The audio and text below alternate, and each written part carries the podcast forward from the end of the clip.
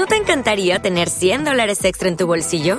Haz que un experto bilingüe de TurboTax declare tus impuestos para el 31 de marzo y obtén 100 dólares de vuelta al instante. Porque no importa cuáles hayan sido tus logros del año pasado, TurboTax hace que cuenten. Obtén 100 dólares de vuelta y tus impuestos con 100% de precisión, solo con Intuit TurboTax. Debes declarar para el 31 de marzo. Crédito solo aplicable al costo de la presentación federal con TurboTax Full Service. Oferta sujeta a cambios o cancelación en cualquier momento.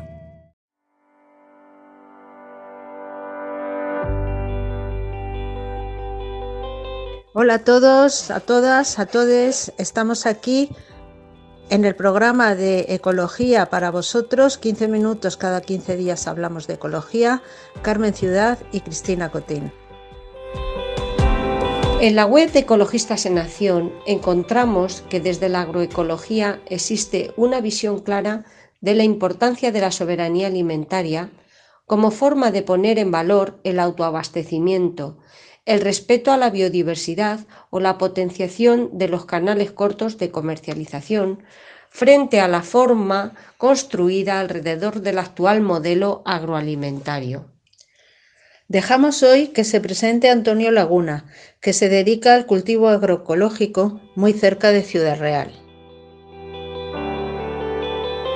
Hola, buenos días. Pues mi nombre es Antonio Laguna y el proyecto de agroecología que tenemos se llama Ecohuerta Manchega y consiste en algo más de una hectárea de terreno que tenemos en Torralba de Calatrava eh, no tenemos tienda física, pero vamos, se nos puede comprar eh, a través de la página web que es ecohuertamanchega.es o a través del WhatsApp, por el teléfono que, también está en la, en la página.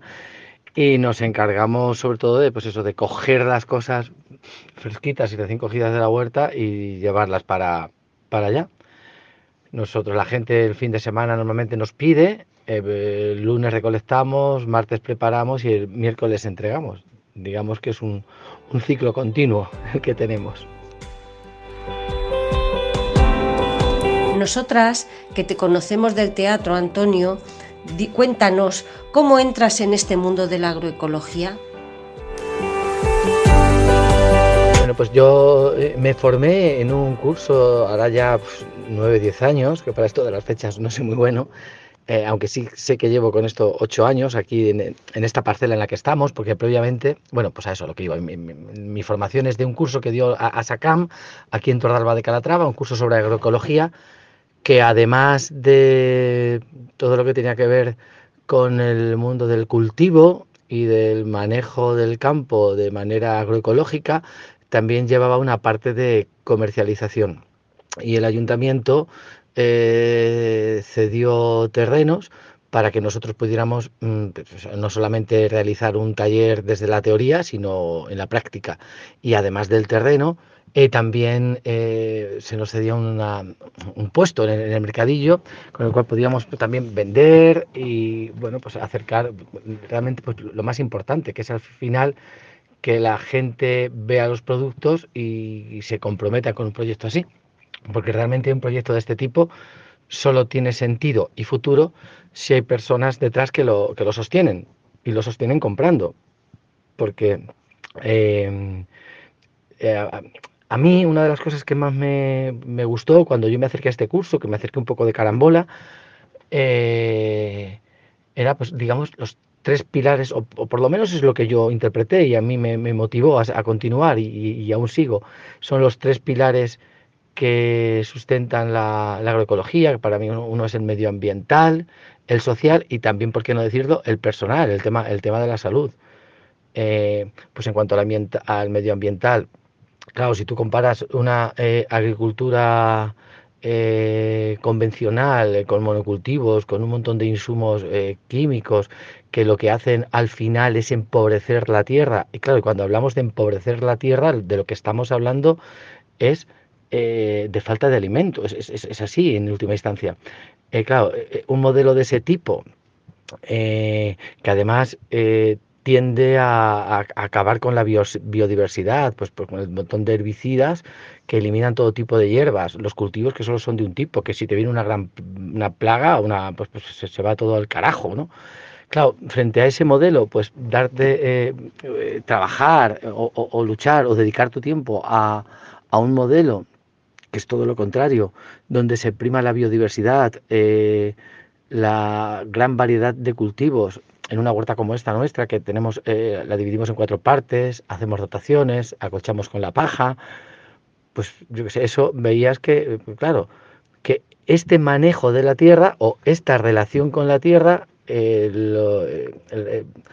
con esta relación lo que consigues es que esa tierra eh, cada año, cada día, eh, sea más rica. Es decir, en última instancia, al igual que el otro modelo te da una tierra más pobre que, que acabará no dándote de comer o que necesitará muchos recursos para darte de comer, pues tienes una tierra que el propio manejo, sin un mayor esfuerzo, hace que esa tierra cada vez sea más fértil, más, más rica es decir, que nos dé más de comer.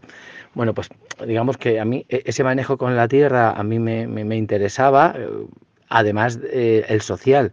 Claro, nosotros al trabajar sin, sin intermediarios, al llevar eh, directamente el producto al, consumidor,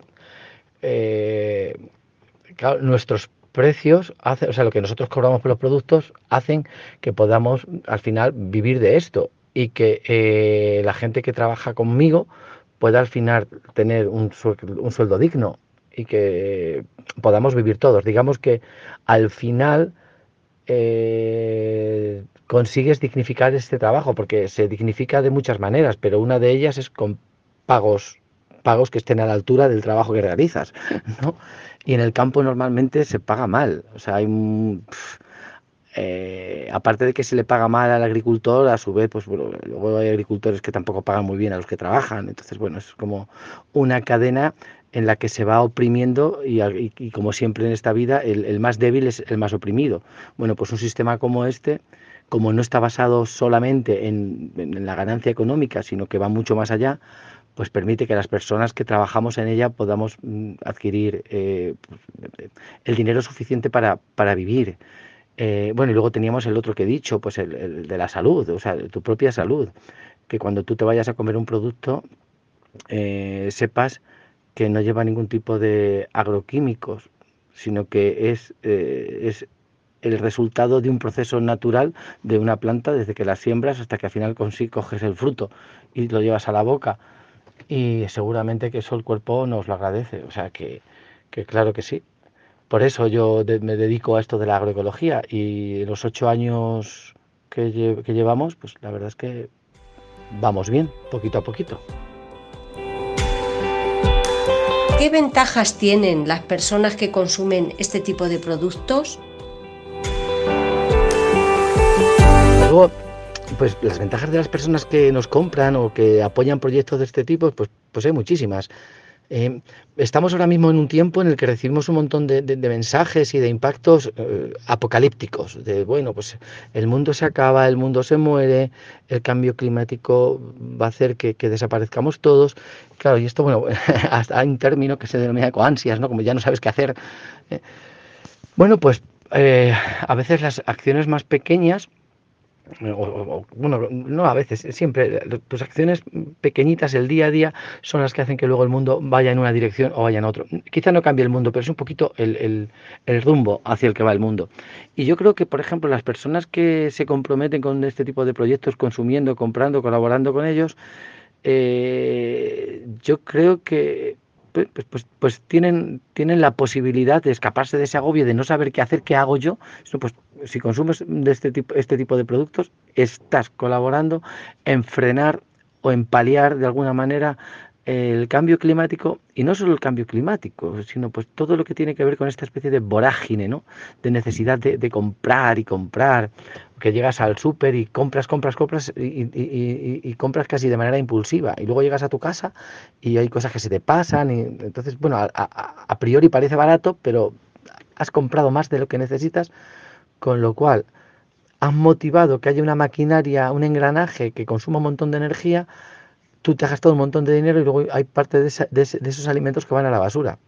Claro, una persona que, compra en el modelo agroecológico recibe una cajita o una cesta de hortalizas de temporada, es decir, ya de momento digamos que hay una conexión directa con la naturaleza en cuanto a su temporalidad. Tú compras y recibes casi como si tuvieras un tío o una tía que tiene una huerta y te lo lleva a tu casa. Y en función de esos alimentos que tú recibes, planificas tu, tu vamos a llamarlo, menú semanal, ¿no? Eh, eh, de manera que, aunque a priori hay gente que dice, no, es que los productos ecológicos son más caros. Bueno, pues algunos sí, pero en un modelo como este no tiene por qué. Y seguro que si al final haces un resumen no te sale más caro, porque consigues ahorrar. Es decir, porque todo aquello que te llega lo vas a aprovechar. Eh, o sea que ventajas hay muchas. Y no sé, bueno, a mí ya te digo que la que más me gusta es esa, es, saber que es eh, que, es como si abrieras la puerta de tu casa y tuvieras una huerta. Y tener una huerta es mucho más que tener una huerta. Tener una huerta es tener acceso directo a la tierra, es decir, a la casa que nos acoge, a quien nos da de comer y nos cuida y nos permite, bueno, que nos realicemos como seres humanos, que no es ninguna tontería. O sea que yo creo que, que la gente que apuesta por este tipo de proyectos quizá esté menos ecoansiosa que otras personas. Cuéntanos cómo son vuestros canales de comercialización y cómo estáis llevando la subida de precios de los alimentos. Bueno, aunque hemos hablado un poco de ello, Claro, también una de las características que tienen en los proyectos agroecológicos es la de fomentar, eh, necesitan de los canales cortos de comercialización, es decir, nos saltamos eh, en, la, en, la, cadena de, que va desde que se desde que se recolecta el producto hasta que llega a la mesa, pues somos los propios agricultores los que nos encargamos de hacérselo llevar al consumidor. Claro, eso, eh, aparte de tener un ahorro en los costes, también tiene un ahorro energético. Es, eh, decir, hace falta menos maquinaria, sino que vamos directamente nosotros de, la huerta a la, a la mesa. Luego además se genera un trato más de confianza, de conocimiento, pues hay una relación más directa entre la persona que está consumiendo y la persona que está produciendo, con lo cual, bueno, pues eh, como decía mi padre, eh, eh, amarás aquello que conozcas. Entonces, hace también que los consumidores se encuentren más cercanos a, la tierra y a las maneras de, producir. Claro, y frente a esto luego están los otros modelos de producción. Desde la tienda del barrio es verdad que también te permite tener esa, esa, esa cercanía con el, con el con el tendero o tendera de toda la vida, ¿no? Pero sí que en las grandes superficies es, todo más eh, frío, más aséptico. Tú llegas, tú compras, eh, tú pagas y tú te vas.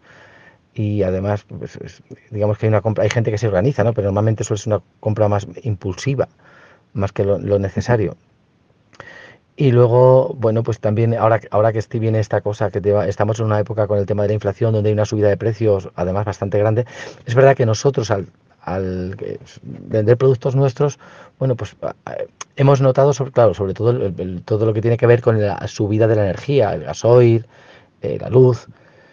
Pero bueno, prácticamente yo he, mantenido los, los, los, precios, eh, pero sí estoy observando que hay una subida sobre todo de los alimentos más básicos, o sea, la patata, la cebolla se están poniendo carísimas. Eh, yo no tengo conocimiento, ya te digo, porque no, no, no, no, les vendo a, mayoristas, entonces no, lo sé. Si de verdad ese precio está repercutiendo en, el agricultor, lo, dudo mucho, lo dudo mucho. Eh, seguro que ese, ese precio se queda, pues eso, en, en estas plataformas de distribución o de comercialización que al final, bueno, pues aprovechan, como dice el refrán, en mar revuelto, ganancia de pescadores, pues, pues aprovecharán y Claro, por, eso digo que eh, un modelo como este e incluso haría que, bueno, pues en, definitiva, que alcanzáramos esto que se llama eh, soberanía alimentaria, que tuviéramos un mayor control sobre lo que comemos y la manera en que producimos y distribuimos eh, lo que comemos.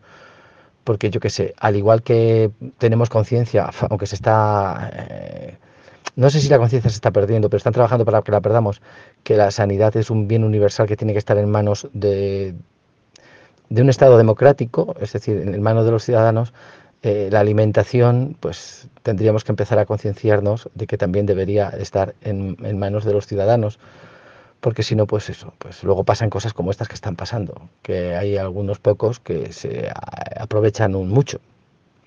Entonces, nada, pero vamos, yo creo que, eh, proyectos como estos y gente que está eh, muy involucrada y muy concienciada en este tipo de proyectos son una avanzadilla que yo creo que, bueno, que va en una buena dirección para que, voy a ser optimista, no dentro de no mucho tiempo empecemos a tomar conciencia de la importancia de tener el control sobre lo que comemos y sobre la casa que nos, que nos acoge, que es la tierra.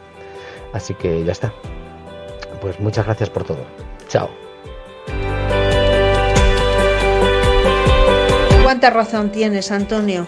Gracias por esta estupenda entrevista que nos has concedido y hasta pronto. Adiós a todas.